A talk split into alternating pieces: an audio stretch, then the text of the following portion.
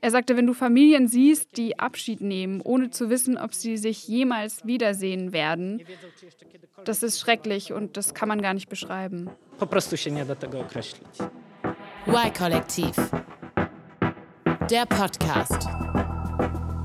Herzlich willkommen zu einer neuen Folge vom Y-Kollektiv-Podcast von Funk hier in der ARD-Audiothek. Heute geht es um die Flüchtenden aus der Ukraine, genauer gesagt um die Hilfe für Flüchtende, die jetzt gerade über die Grenze nach Polen gekommen sind.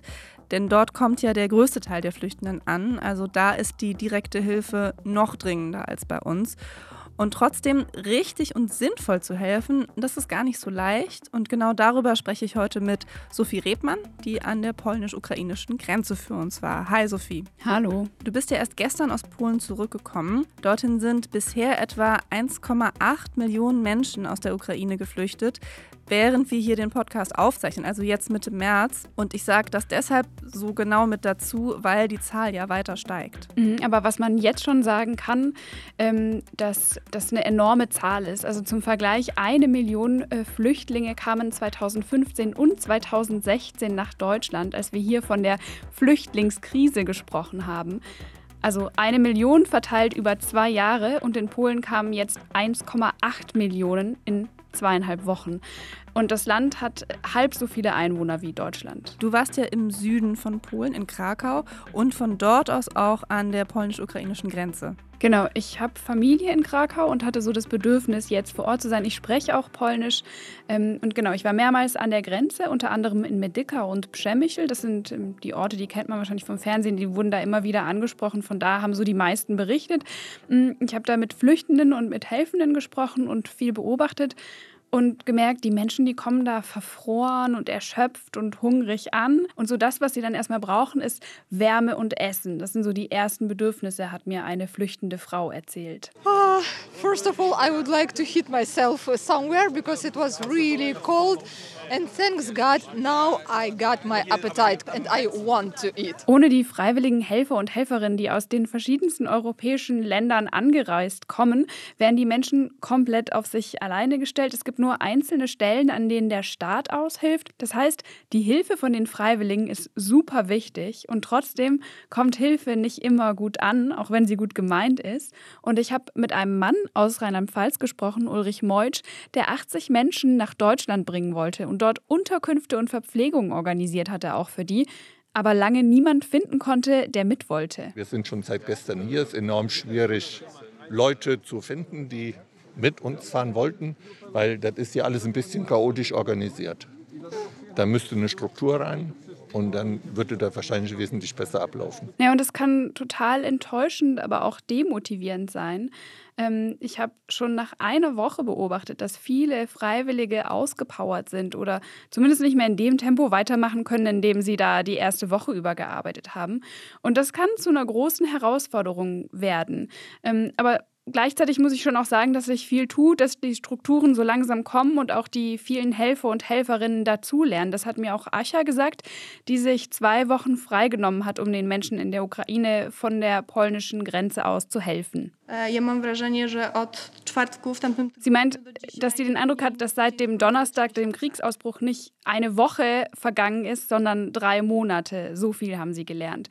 Und damit stellt sich eben die Frage, wie richtig helfen und auch, warum helfen wir überhaupt? Wir wollen nämlich auch mal wissen, was ist die Motivation der Menschen, die helfen.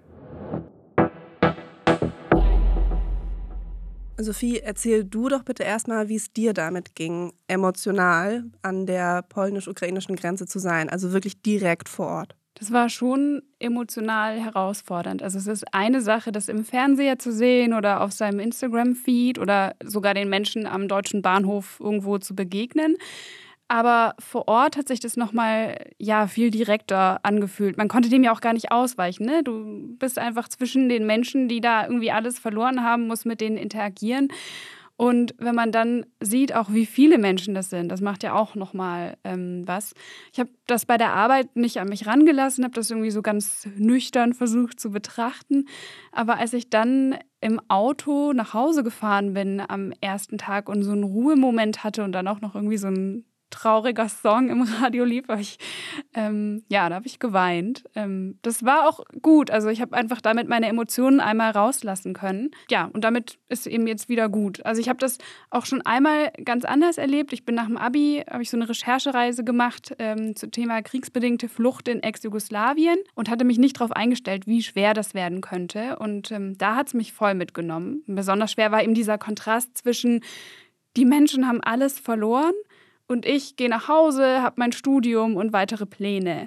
Ähm, ja, jetzt ist es anders. Jetzt fühle ich eben mit, aber ich kann damit leben, dass es Menschen gibt, die im Krieg leben, denen es schlechter geht ohne dass ich das immerzu mit mir selber vergleichen muss oder das Gefühl habe, das dürfte nicht das so sein. Das ist ja immer so die ganz große Herausforderung. Ne? Also wie weit ist man mitfühlend und wie weit muss man sich auch abgrenzen, um überhaupt dort sein zu können und arbeiten oder helfen zu können. Also das ist ja sowohl für Journalistinnen und Journalisten als auch für die Helfenden immer so die große Herausforderung. Voll. Ich habe am Anfang mich auch gefragt, ob ich damit nicht irgendwie kalt bin. So. Ähm, aber ich glaube, genau, man braucht das einfach auf eine gewisse, also bis zum gewissen Grad, um, um überhaupt arbeiten zu können. Und worauf ich jetzt auch geschaut habe, war eben vor allem Solidarität und Hilfe. Deshalb habe ich ja auch dieses Thema mitgebracht. Einen solchen Moment, in dem ich die Solidarität besonders gespürt habe, das war schon auf dem Weg zur ukrainisch-polnischen Grenze, so 100 oder 150 Kilometer davor auf der Autobahn. Da habe ich viele Hilfskonvois aus den verschiedensten europäischen Ländern gesehen. Ich fahre hier auf der Autobahn und es sind einfach unglaublich viele Autos, Busse, Lastwagen unterwegs, die alle Hilfe bringen. Und das macht mir so ein, das macht mir so ein richtig warmes, so leichtes Gefühl. Es ähm, bewegt mich sehr. Ich finde es richtig schön. Also was packt mich immer so ein Gemeinschaftsgefühl, wenn man dann versucht, zusammen irgendwie so edle Ziele zu erreichen. Ähm, ja, da steigt bei mir immer so eine, so eine innere Euphorie auf.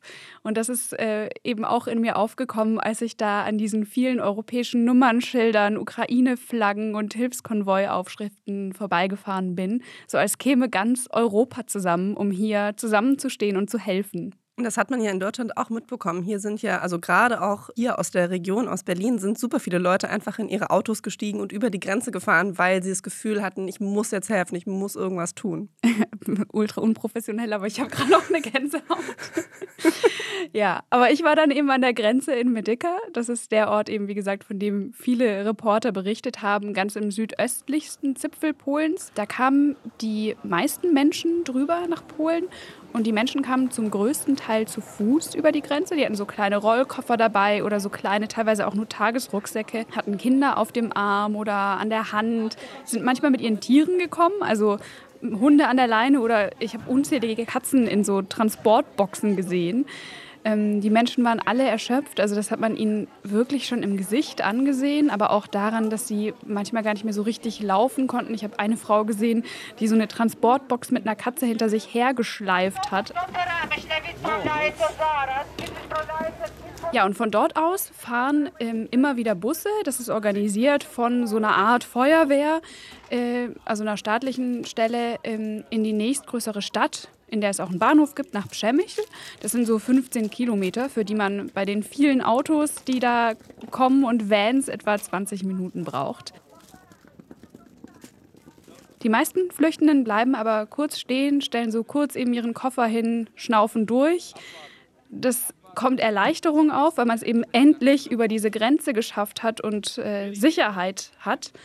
Und da treffen sie dann eben auf viele Helfer und Helferinnen, die so Zelte aufgestellt haben, in denen man sich ein bisschen aufwärmen kann. Stehen Biertische rum, auf denen es was zu essen gibt. Ähm, Helfer wickeln Kinder in Decken, das habe ich ganz viel gesehen, eben weil die einfach so verfroren sind nach diesem stundenlangen Stehen. Und es gibt was zu essen. Und an einem Stand habe ich auch Deutsch gehört. Habt ihr Ravioli alles geholt? Ja, ja, also, nee, geholt glaube ich noch nicht, aber da sind Ich gehe noch mal gucken, ja, okay? guck mal nach Ravioli, ja. Es sind so äh, sechs Typen, Kumpels aus Frankfurt am Main, die da zusammengekommen sind. Mit einem Hilfstransport, mit Sachspenden sind sie hingefahren, hatten da unter anderem auch Essen dabei. Und sie haben an eine entscheidende Sache gedacht, die andere vergessen haben. Deshalb durften sie sich auch da aufstellen, hat mir einer von ihnen, Dominik Malzer, erzählt. Wir kamen heute Morgen relativ, ich würde sagen fast relativ früh und ähm, viele wurden wieder, äh, wurden wieder weggeschickt ins Ort. Die Leute, die hier ankommen, werden mit den Bussen eigentlich dann ins Ort gefahren. Und die Leute, die hauptsächlich Lebensmittel, Textilien dabei hatten, wurden ins Ort geschickt, um das zu verteilen.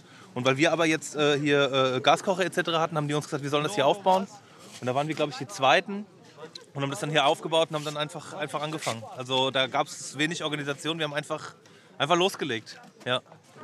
Und was ist das jetzt hier für Tee? Äh, das ist jetzt äh, ein Mix aus Kamille und das äh, Waldbeere. Hauptsache warm. Kamille, Waldbeere, schmeckt aber scheinbar ganz gut, kommt gut an. Aber sag noch mal ganz kurz, Sie durften jetzt eigentlich nur deshalb da bleiben, weil Sie einen Gaskocher dabei hatten. Genau, es sind scheinbar viele Leute gekommen mit Essen, aber ohne Gaskocher. Brauchst du aber da, weil da halt eigentlich kein Strom ist, außer man stellt ein Notstromaggregat auf. Und deswegen durften sie da bleiben und machen eben Tee und wärmen Dosenessen auf, was sie da eben aus Deutschland mitgebracht hatten. Die standen dann neben so Italienern, die auch Tee angeboten haben und warme Würstchen, Salsiccia. Und ähm, ja, dann wurde es richtig bewegend. Ähm, da kam nämlich so eine Frau, die war Anfang 30, schlank in so einen dicken Mantel eingepackt mit einem kleinen Rollkoffer. Want Ravioli? Italien? Oh mein Gott, das ja? German, German, Italian Non pasta. italiano. no German Italiano, so it's kind of mix, yeah. Okay. Uh, it's kind of tea, herbal Tea, tea, yeah, tea, but it's cold. It spends, give us five minutes and Okay, it's okay, warm. okay. Yeah, yeah. Haben Sie da jetzt gerade darüber gelacht, welches Essen besser ankommt oder was besser schmeckt wohl? Italienisch oder deutsches Essen? Ja, ja, genau. Die haben so ein bisschen rumgefeixt mit den Italienern äh, nebenan. Aber der Frau, ich, ich habe nicht nach ihrem Namen gefragt, weil ich nur kurz mit ihr gesprochen habe und sie dann eben gegessen hat, ähm, war das auch voll egal. Die hat sich ja, hat man gehört, überschwänglich über dieses Essen gefreut. Und das liegt daran, dass sie acht Tage lang vor Stress und vor Angst nichts runterbekommen hat, hat So sie mir lange? gesagt. Mhm. Und deshalb sei eben auch das Wichtigste, was sie nach dem Grenzübergang braucht, Wärme und was zu essen. Uh, first of all, I would like to hit myself somewhere because it was really cold. And thanks God, now I got my appetite. Because, like, eight days before I start to move from Kharkiv to Lviv, I stay in my apartment. I still got my food in my home, but there was uh, no sense to feed myself because almost each hour there was a bombing. Now I feel myself alive and I want to eat. And it's really great. Yeah, thank you. You just need a spoon. Yeah, yeah. I'll get you one. Oh, man hört richtig, wie dankbar sie ist. Ne? Also sie klingt richtig, als ob so ganz viel Spannung von ihr abfallen würde und dass das Leben quasi in sie zurückkehrt. Aber würdest du denn jetzt nach dieser Erfahrung sagen, okay, also jemand, der helfen will, pack Essen ein, Gaskartuschen, Gaskartuschen. Gaskocher, ganz wichtig, und dann ähm, kann es losgehen. So kann man gut helfen. Vor allem soll man erst fahren, wenn man weiß, dass es gebraucht ist und äh, versuchen, das irgendwie lokal abzusprechen. Auch wenn ich weiß, äh, dass ich äh, gerade keinen Tipp geben kann, wo man das am besten abspricht und mit wem, weil als ich da war, eben einfach noch niemand war, da war, der das irgendwie zentral organisiert oder überblickt hat. Das wäre also eine Recherche, die man leisten müsste auf Instagram, Telegram oder bei Hilfsorganisationen, zum Beispiel die World Central Kitchen, die vor Ort Essen kochen und verteilen und auch Freiwillige suchen. Die standen so ein paar Zelte hinter äh, den Leuten aus Frankfurt. Oder Salam Lab, äh, die in Krakau helfen und auch gemeint haben, dass sie dringend Freiwillige gebrauchen könnten. Oder man versucht es über die aktuelle Berichterstattung von Journalisten und Journalistinnen, die man eben sich anschauen müsste. Ähm, zum Beispiel im Weltspiegel oder auch bei der Tagesschau gab es ja die ganzen Wochen über viele Berichte.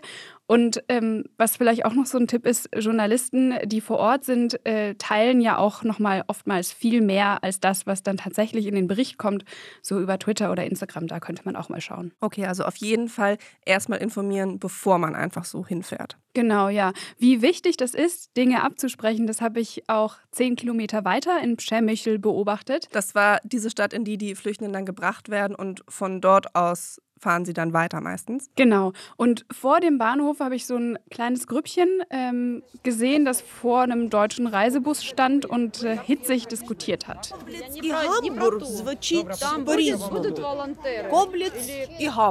Ich habe jetzt Koblenz und Hamburg verstanden. Genau. Die Frau, die man da hört, die stand mit zwei weiteren Frauen, dem Alter nach ihren Töchtern und dann noch einigen Enkelkindern vor dem Bus. Ich habe dann so ein bisschen versucht rauszuhören, worum es ging und es hat sich herausgestellt, die Frauen saßen schon in dem Bus, ähm, weil sie davon ausgegangen sind, dass er nach Hamburg fährt. da wollten sie halt hin. Und dann hat sich aber herausgestellt, der Bus fährt zwar nach Deutschland, aber nicht nach Hamburg, sondern in den Westerwald, nach Rheinland-Pfalz und eben unter anderem nach Koblenz. Und deswegen mussten die wohl auch wieder aussteigen und standen dann, als ich sie eben getroffen habe, völlig aufgelöst vor dem Bus. Und dann mussten sie halt da wieder raus und haben, also diese eine Frau äh, hat abwechselnd geweint und den Helfenden vor Ort Vorwürfe gemacht und man hat einfach gemerkt, sie ist mit den Nerven vollkommen durch. Total fertig, ja, Ja. klar. Ein bisschen abseits stand der Busfahrer Ulrich Meutsch. Er ist Inhaber ähm, eines Busunternehmens und hat die Rettungsaktion initiiert. Der ist mit zwei Bussen und einer Dolmetscherin hierher gekommen, um Menschen abzuholen, hat er mir erzählt. Ja, wir kommen aus dem Westerwald und hätten normalerweise 80 Personen gerne aufgenommen. Da waren die Unterkünfte alle organisiert, die ganzen Behördengänge wären dann geregelt gewesen. Aber wir sind schon seit gestern hier. Es ist enorm schwierig, Leute zu finden, die mit uns fahren wollten. Will niemand in den Westerwald? Will, ja, so möchte ich das nicht sagen, aber das sagt denen nichts. Und die wollen alle nach Köln, Frankfurt, München in die Städte. Von den Leuten aus verständlich. Und jetzt ist die Situation, dass irgendwie Leute in den Bus gesetzt wurden, weil es hieß, er fährt nach Deutschland. Also so wurde das den Menschen hier Ja, die, kommuniziert. die, die definieren Deutschland direkt nicht mit Westerwald. Hieß Deutschland und alle rein. Die einen wollten nach Hamburg, die anderen wollten nach München, die anderen wollten nach Dresden. Das geht ja nicht. So, und die, die, entweder fahren wir sie jetzt runter zum Sammelpunkt. Da stehen Busse, die fahren nach Bremen, die fahren nach Berlin, die fahren überall hin. Da müssen sie da einsteigen. Sie haben aber jetzt, haben Sie jetzt ein paar Familien, die in den Westerwald wollen? Ja, ja, wir haben da drüben äh, 15 oder 16 Leute drin. Die fahren mit in den Westerwald. Aber das wäre eigentlich voll schade, mit dem Bus jetzt zu fahren und nur 15 Menschen zurückzufahren. Ja, aber das ist das Problem. Wir waren ja gestern schon mal hier. Hat gar nichts gegeben. Heute sind wir froh, dass wir die haben. Weil das ist ja alles ein bisschen chaotisch organisiert. Da müsste eine Struktur rein und dann würde das wahrscheinlich wesentlich besser ablaufen. Ich verstehe auch die Leute, die hier hinkommen, die wollen nicht so weit weg von ihrer Heimat. Wenn die hin aus dem Donbass kommen und sollen jetzt noch in den Westerwald, sind die zweieinhalbtausend Kilometer von zu Hause. Die haben Angst, wie kommen wir zurück? Und die Menschen, die Sie da jetzt mitgenommen haben, die ähm, haben einfach niemanden und sagen, sie lassen sich jetzt darauf ein, weil es da irgendwie eine, praktisch eine Wohnung gibt. Das sind Familien, die haben keinen Bezug zur Bundesrepublik. Und denen ist das gerade recht. Hauptsache, sie haben ein Dach über dem Kopf, werden verpflegt. Und da sind die glücklich mit.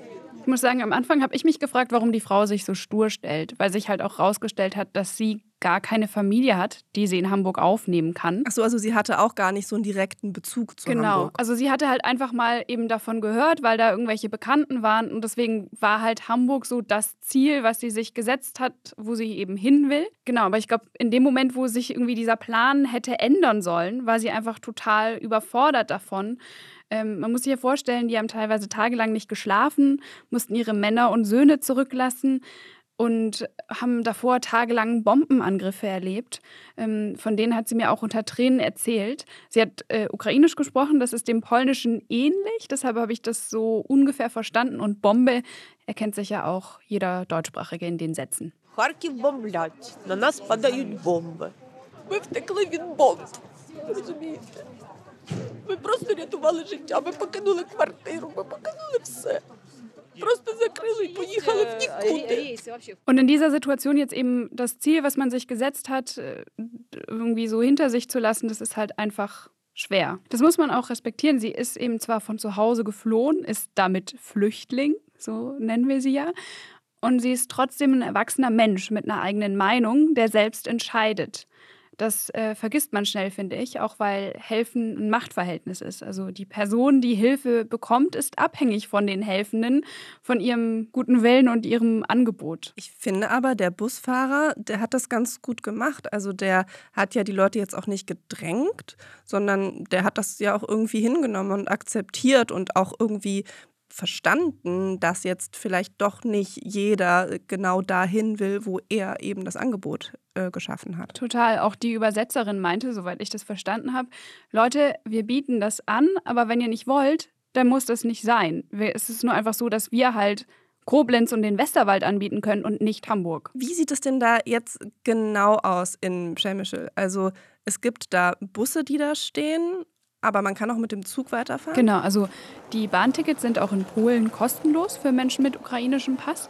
Ähm, aber es gibt eben auch Privattransporte und ich muss sagen, die sind, finde ich, sehr abenteuerlich. Also da kommen einfach Menschen, wie ich ja gesagt habe, aus allen europäischen Ländern. Äh, Freiwillige stellen sich mit Pappschildern am Bahnhof auf. Das heißt, das sind dann auch nicht immer nur Busse, wie jetzt in dem Fall, den du beschrieben hast, sondern auch Pkw? Genau, ja. Es sind auf jeden Fall auch Pkw, es sind auch Vans von Leuten, die eben Sachspenden gebracht haben und nicht leer zurückfahren wollen. Und die kommen dann da eben hin, schreiben ihre Stadt, äh, in die sie fahren und die Zahl der Menschen, die sie mitnehmen können und dann auch noch, ob sie äh, noch eine freie Unterkunft haben vor Ort mit auf so ein Pappschild und stellen sich dann damit hin und halten das hoch. Also es ist wie auf dem Markt, nur viel chaotischer, muss man sich vorstellen weil da einfach viele Menschen rumdrängen und du halt nicht weißt, wo steht jetzt das Angebot, wo ich hin will.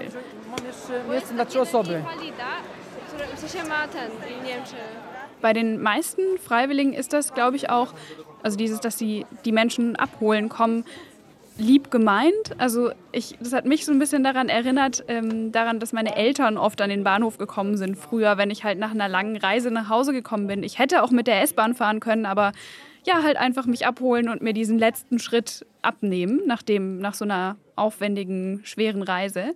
Mm, und trotzdem würde ich mich als Flüchtende super unwohl fühlen, in so ein Auto oder in so ein Van zu steigen. Von Leuten, die man ja noch nie gesehen hat und die einfach irgendwelche Menschen sind, die da jetzt irgendwelche Schilder gerade hochhalten. Genau. Zumindest als ich da war, waren das vor allem Männer die da gekommen sind und die diese Pappschilder in der Hand gehalten haben und die Flüchtenden halt überwiegend Frauen. Und dann eben in so einem fremden Land, äh, in eine Stadt äh, zu fahren, von die, die man irgendwie noch nie gesehen hat, das, äh, ja, das würde sich einfach sehr schlecht anfühlen. Auf jeden Fall. Und es gab ja jetzt auch schon einige Berichte darüber, ähm, dass da nicht immer ausschließlich seriöse Angebote drunter sind und dass durchaus auch die Gefahr zumindest besteht, dass das zu Menschenschmuggel führen könnte. Das war genau das, worin ich dachte, während ich mich da durch die volle Bahnhofshalle gequetscht habe. Du hast jetzt vor allen Dingen von der internationalen, also von der europäischen Hilfe erzählt, die da in Polen ankommt. Aber es sind natürlich auch viele Polinnen und Polen dabei zu mhm. helfen. Mhm. Ne? Wie hast du diese Hilfe denn erlebt? Die äh, sieht man überall. Also schon an meinem ersten Tag in der Stadt in Krakau ist mir aufgefallen, wie groß das Ausmaß ist. Also es gibt kostenlose Essensausgaben an verschiedensten Stellen. Es gibt Infopunkte, die über die Stadt verteilt sind. Und dann aber auch so kleine Sachen wie Sticker und Ukraine-Flaggen, die wirklich in jedem Fenster hängen. In Cafés gehen Einnahmen aus gewissen Tagen auch an die Ukraine-Flüchtenden und es gibt ganz viele Sammelstellen für Spenden. Und an einer so einer Stelle habe ich Ascha getroffen. Sie ist eigentlich Gebärdendolmetscherin und Mitglied in so einem Verein, der sich für ukrainisch-polnische Folkmusik einsetzt und jährlich ein großes Festival in der Grenzgegend äh, zur Ukraine organisiert, das Folkowisko, so heißt auch der Verein. Und dieses Orga-Team hat am Tag äh, des Kriegsausbruchs beschlossen, wir müssen was tun. Es war ja eben auch in der Nachbarschaft, weil die eben grenznah äh, leben. Und Ascha hat sich eine Woche Urlaub genommen, um zu helfen und mir gesagt, dass sie jetzt dann noch mal eine Woche frei nehmen wird, um an die Grenze zu fahren und auch äh, vor Ort zu helfen. Also sie ist zur Fulltime-Freiwilligen geworden. Und wie genau sieht die Hilfe aus, die sie da jetzt leistet? Also es ist eben in Krakau. Also da ist die Situation nochmal natürlich eine ganz andere als an der Grenze. Ähm, und sie hat da so eine Sammelstelle für Spenden in so einem alternativen Kulturbüro. Und in ihrer Sammelstelle für Spenden ist es ganz anders zugegangen als in den anderen, die ich in Krakau besucht habe. Sie saß da am PC, es war ruhig, es war auch wenig los. Und sie haben nur bestimmte Dinge gesammelt. Wir sammeln hier nur die Dinge, die wirklich jetzt und aktuell an der Grenze gebraucht werden von den Menschen, die an der Grenze warten. Was das ist, das melden uns die freiwilligen Helfer vor Ort. Und ich aktualisiere das dann ähm, jeden Tag aufs Neue. Und die Helfer, die sehen das einfach direkt. Und das sind meistens so Dinge wie Decken, Thermobecher, Powerbanks, damit die Leute ihre Handys laden können, aber auch Medikamente, die an der Grenze gebraucht werden. Und genauso soll ja Hilfe auch sein. Also es geht ja eben nicht darum, dass Leute zu Hause Sachen aussortieren, die sie nicht mehr brauchen und dann spenden und weggeben, sondern eben direkt danach zu gucken, was können denn die Menschen überhaupt brauchen, die kommen. Trotzdem kommen auch sinnlose Spenden an, sagt Ascha. Es äh, gibt zum Beispiel ein Video, das ein anderer Freiwilliger ihrer Organisation gepostet hat. Ich spiele das mal ab. How we can help to the uh, refugees with that. Guys, be uh, smart. We need the money. We need. Uh, Okay, also der. Typ, der hält hier gerade so eine rosa Damensandale mit Absatz hoch, die offensichtlich da jemand gespendet hat. Und bitte die Spender und Spenderinnen eben daran zu denken, äh, was sie spenden und eben mitzudenken. Es kam zum Beispiel auch ein Hundekostüm in Military Look an, anscheinend. Ähm, und Ascha hat mir gesagt, dass sie eine Versteigerung der sinnlosesten Spenden machen wollen und dann das Geld daraus für ihre Arbeit nutzen. Das klingt nach einer sehr guten Idee. Ähm, Geld kann man ja auch einfach viel gezielter einsetzen. Also dann kann eben jede Organisation selbst entscheiden, was wird gerade benötigt und das dann einfach kaufen, anstatt eben auf Sachspenden zu warten. Was aber für Sachspenden spricht, ist, dass sie manchmal an gewissen Orten eben nicht mehr zu bekommen sind. Also gerade werden ja in einigen Städten in der Ukraine die Nahrungsmittel knapp und da äh, gibt es tatsächlich Sinn, würde ich aus der Entfernung sagen. Oder Schlafsäcke, sagt Ascha.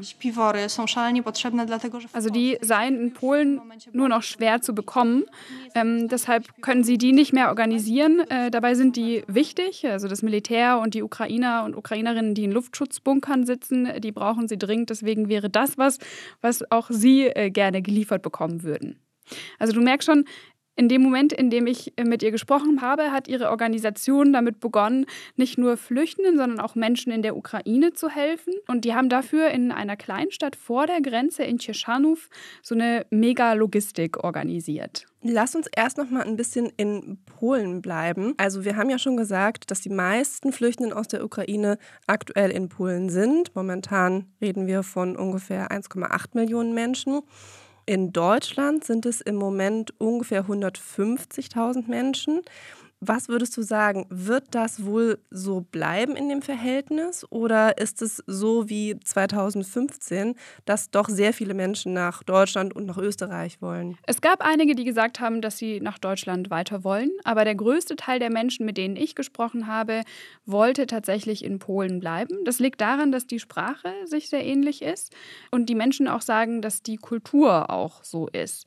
Ähm, ich habe mit einer Ukrainerin gesprochen, die aus Odessa geflohen ist, Liana, und sie meinte, dass sie sich hier einfach wohler fühlt als in London oder in Frankreich.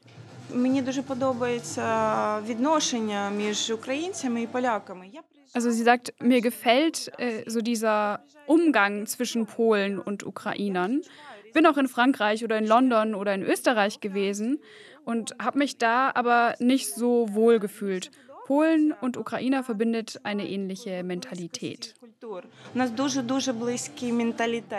Wir haben uns in einem Café getroffen, zusammen mit Julia, die uns bei der Übersetzung geholfen hat, weil die Sprachen sich eben ähnlich sind, das Polnische und das Ukrainische, aber nicht gleich.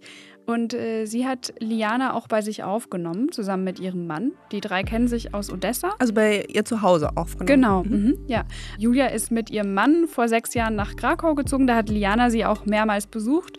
Und als sie eben plötzlich fliehen musste, waren die so ihre erste Adresse, denen sie geschrieben hat und die haben gesagt, klar, wir nehmen dich auf. Und jetzt wohnen die da eben mit dem Kind äh, zu viert in einer Vierzimmerwohnung und es kommen auch immer wieder andere Flüchtende vorbei, die alle nur so für ein, zwei Nächte bleiben und dann weiterfahren, ähm, aber einfach, weil das ein ganz guter Stopp ist, um halt einmal äh, irgendwie schlafen zu können.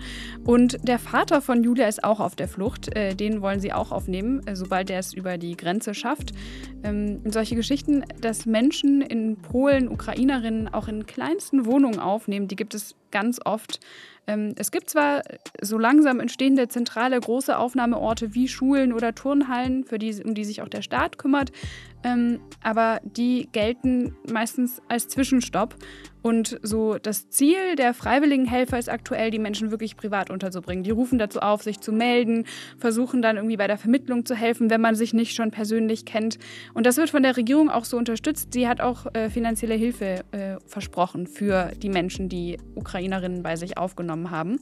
Ja, und das machen also wirklich viele. Ich finde es ganz krass, weil es teilweise eben auch Menschen anbieten, die in einer Einzimmerwohnung wohnen und die dann ihr Bett frei machen für die Flüchtenden und halt selber irgendwie auf dem Sofa oder auf einer Luftmatratze schlafen. Aber sowas ist dann ja eher eine Übergangslösung. Also auf Dauer kann das dann ja auch eher nicht funktionieren. Ja, das glaube ich auch. Das ist aber was, worüber irgendwie noch nicht so ganz gesprochen wird. Ich habe eine Freundin, die mir tatsächlich davon erzählt hat, wie schwer das ist, Menschen bei sich aufzunehmen. Die hat auch eine Einzimmerwohnung und hat äh, zwei Frauen direkt an der Grenze abgeholt. Das lief so über Bekannte von Bekannten, die meinten, hey, die sind gerade unterwegs, kannst du denen nicht helfen?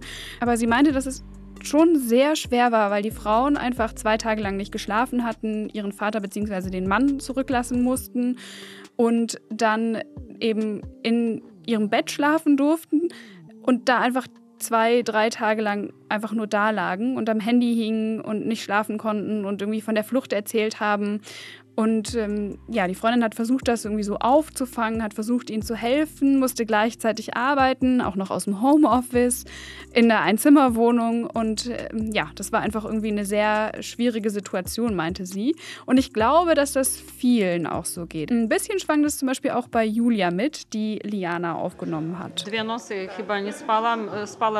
Sie hat zwei Nächte lang wenig geschlafen, hat sie mir gesagt. Ist immer irgendwie so nach vier, fünf, sechs Stunden auf aufgewacht und erst heute, ich stehe mit meinem Sohn immer um halb acht auf, um ihn in den Kindergarten zu bringen, habe ich gemerkt, ah, sie schläft noch. Endlich. Und sie hätte bis 9 Uhr geschlafen. Also die, die da untergekommen sind, wissen, glaube ich, auch alle, dass das nicht auf Dauer ist und versuchen nach Lösungen zu suchen. Liana ist Kulturmanagerin und Schriftstellerin und hat sich gleich äh, am ersten Tag auf Fonds und Projektgelder beworben und hat drei Tage nach unserem Gespräch eine Künstlerresidenz bekommen. Es klingt wie ein Märchen. Es ist wirklich in einem Schloss äh, in Nord, im Nordosten von Polen. Und da kann sie jetzt erstmal drei Monate lang äh, leben, arbeiten, wohnen, bekommt Essen gestellt und ist ja total glücklich. Also das klingt für mich so, als ob die Hilfsbereitschaft in Polen riesig wäre. Aber für mich stellt sich so langsam eine Frage, was ist eigentlich mit dem Staat? Also was macht die polnische Regierung? Das klingt so nach dem, was du beschreibst, dass da ziemlich stark darauf gesetzt wird, dass das alles von Privatleuten organisiert wird. Genau so scheint es. Darüber regen sich die Freiwilligen auch auf. Also die Regierung ruht sich auf der freiwilligen Arbeit der Helfer und der Helferinnen aus. So ist ihr Vorwurf, aber auch medial der Vorwurf, der so langsam aufkommt, weil tatsächlich strukturell von Regierungsseite aus ja fast nichts passiert. Ich habe in einer anderen polnischen Kommune, aber an einem anderen Grenzübergang in Budomierz, nördlich von Medyka, ähm, gesehen, dass es auch anders laufen kann. Ähm, da war ich positiv überrascht. Da hatte eben die die kommunale Regierung Zelte aufgestellt und Mitarbeitende abgestellt, die da zusammen mit Freiwilligen geholfen haben. Aber an den meisten Bahnhöfen ist niemand von der Verwaltung zu sehen und es herrscht Chaos. Es sind einfach unzählige Menschen. Niemand weiß, wohin. Ähm, die kauern am Boden. Viele schlafen einfach eben da, ähm, weil die Plätze belegt sind und kein, es keinen Warteraum gibt. Also ähm, ja, da tut sich irgendwie sehr wenig. Ähm, die Regierung hat ein Gesetz auf den Weg gebracht, wonach Ukrainer mit Polen gleichgestellt sind, 18 Monate Aufenthaltsrecht haben, von der Krankenversorgung umfasst werden, noch einen leichteren Zugang zum Arbeitsmarkt haben, als sie sowieso schon hatten. Und das muss man auch noch sagen, das war davor schon enorm in Polen. Es haben vor dem Kriegsausbruch 800.000 Ukrainer und Ukrainerinnen in Polen gearbeitet, äh, vor allem im Niedriglohnsektor. Und Polen hat davon ähm, ganz stark profitiert. Und das ist auch nur die offizielle Zahl für 2021.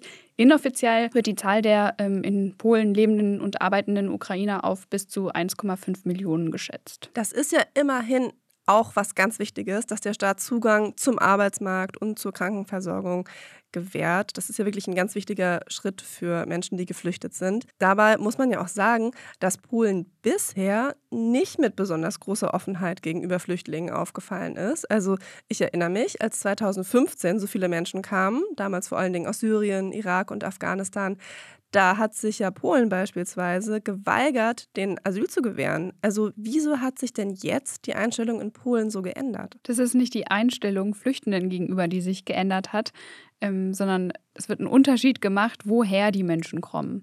Ukrainern gegenüber sind äh, die Polen offen, ähm, da wird geholfen und der gesetzliche Rahmen geschaffen.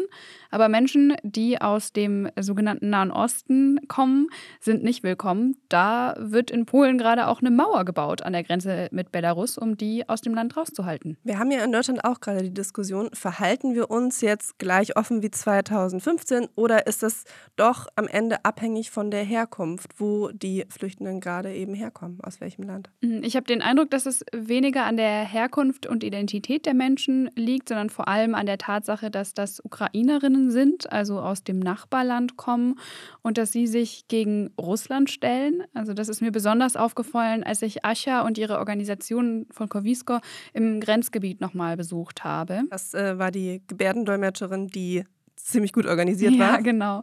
Ich war vier Tage, nachdem wir miteinander gesprochen hatten, nochmal dort.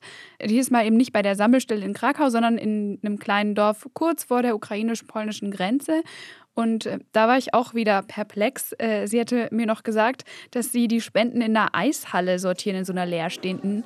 Und eben als ich da jetzt diese paar Tage später kam, waren sie schon in einem großen Industriegebäude mit so mehreren Räumen, Lagerhallen. Ich habe auch Gabelstapler gesehen, mit denen sie die Paletten hin und her gefahren haben.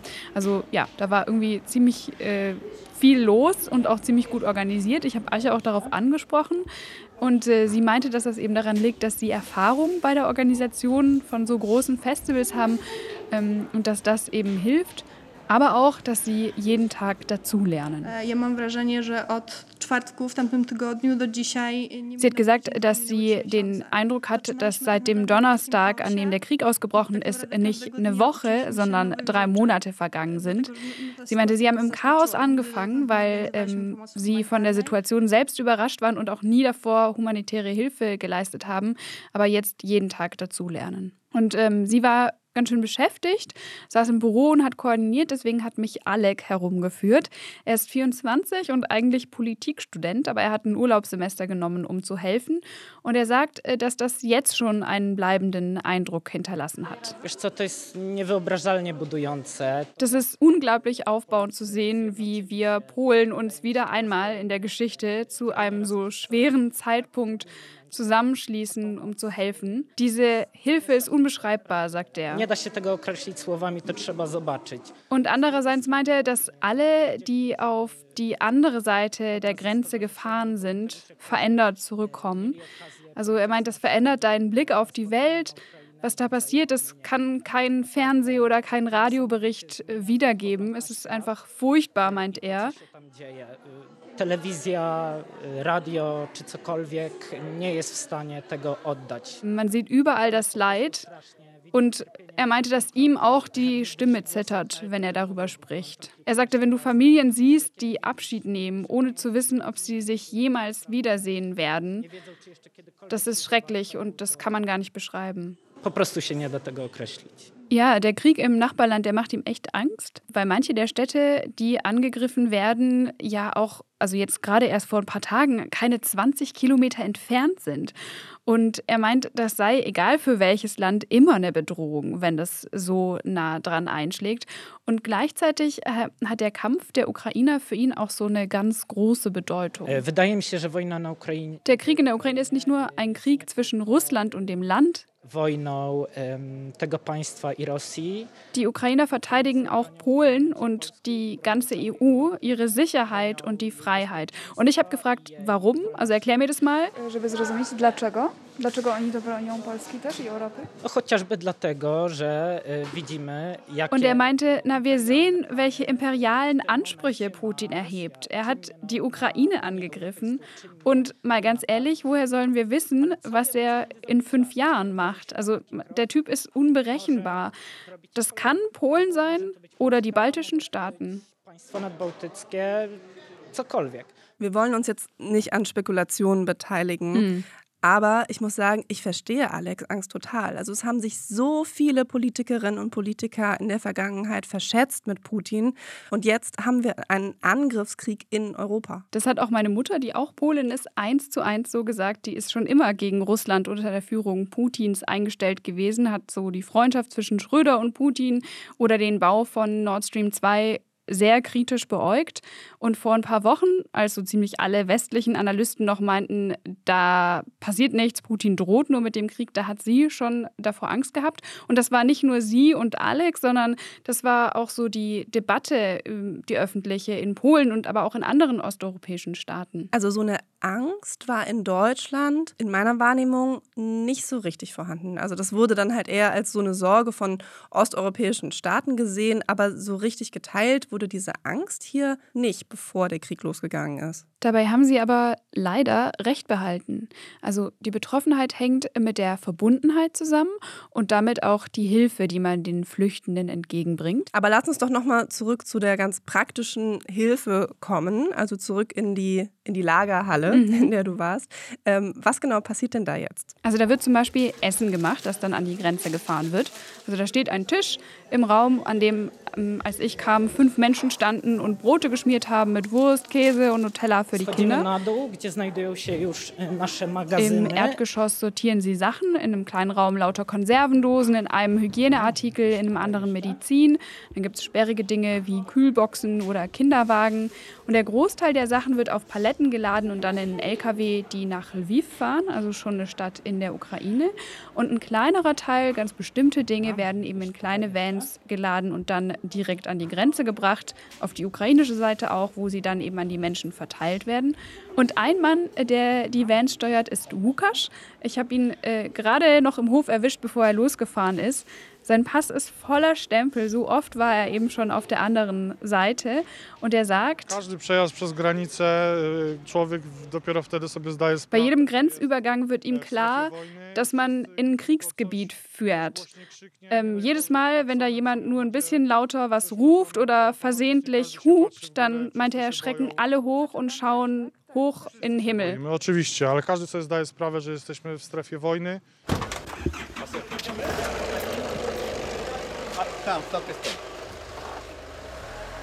Es gibt auch Rettungssanitäterinnen, die sich engagieren und nach der Schicht in der Lagerhalle zwischenstoppen, weil sie da was zu essen bekommen, bevor sie dann nebenan schlafen gehen. Ich habe zwei von ihnen, Patricia und Kinga, 20 und 21 Jahre alt, abgepasst. Die sind beide noch in der Ausbildung. In Polen ist es ein Studium im ersten Jahr und haben sich freiwillig gemeldet, an der Grenze zu helfen. Und sie kamen eben gerade von so einem Einsatz ähm, zurück auf der ukrainischen Seite und sahen auch ganz schön durch aus. Und das war auch meine erste Frage. Ich habe ihnen gesagt, hey, ihr seht ganz schön fertig aus. Wykończone jesteście, co? No, jesteśmy po 21-godzinnym dyżurze dzisiejszym. Und sie meinten, ja, wir hatten eine 21-Stunden-Schicht hinter uns.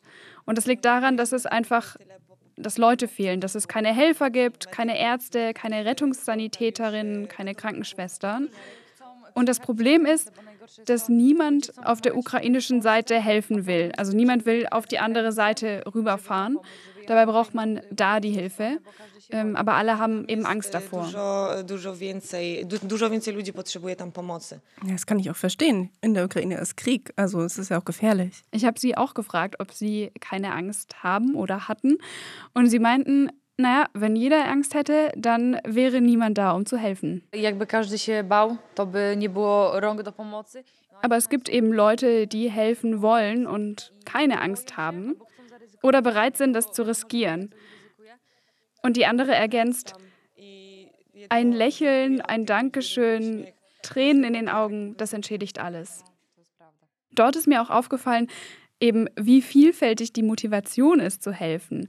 Also einerseits eben, weil es das Nachbarland ist, weil es Bekannte sind, weil wir da eine Verbundenheit haben. Die Sanitäterinnen haben gesagt, es geht auch so ein bisschen um die Dankbarkeit, die zurückkommt. Und Ascha meinte, es ist ihr auch einfach ein inneres Bedürfnis. Das hilft mir, mit meinen Emotionen klarzukommen. Wenn ich hier vor Ort wäre, ohne mich zu engagieren, dann würde ich nicht klarkommen. Und doch sagt sie, die Freiwilligen können so langsam nicht mehr. Und das war schon vor eineinhalb Wochen so. Sie brauchen unbedingt Leute, die helfen können. Deshalb wäre mein Tipp auch, wenn ich nochmal auf deine Frage von, glaube ich, ganz am Anfang eingehen würde, wie man denn dann richtig helfen kann oder was man denn tun kann, genau suchen, was gebraucht wird, nicht entmutigen lassen und dranbleiben. Also auch wenn in zwei oder drei Wochen nicht mehr jeden Tag über Menschen äh, berichtet wird, die aus der Ukraine fliehen müssen, die brauchen auch in ein oder zwei oder auch in drei Monaten noch Unterstützung. Und ich hoffe, dass dann auch noch Menschen bereit sind zu helfen. Danke, Sophie, dass du für uns an der polnisch-ukrainischen Grenze warst und über die Hilfe dort berichtet hast. Na klar, sehr gern. Und nicht nur wir, sondern auch der Machiavelli-Podcast beschäftigt sich aktuell mit dem Krieg in der Ukraine. In der Folge Ukraine Update Putins Krieg spricht Vassili mit seinem Kollegen Jan über den Kampf der Worte im russischen Staatsfernsehen und die massiven Repressionen in Russland. Den Podcast, den gibt es natürlich in der ARD Audiothek zu hören. Und genau da gibt es auch von uns, dem Y-Kollektiv Podcast, nächste Woche eine neue Folge. Bis dahin, tschüss. Y-Kollektiv. Ein Podcast von Funk, von ARD und ZDF.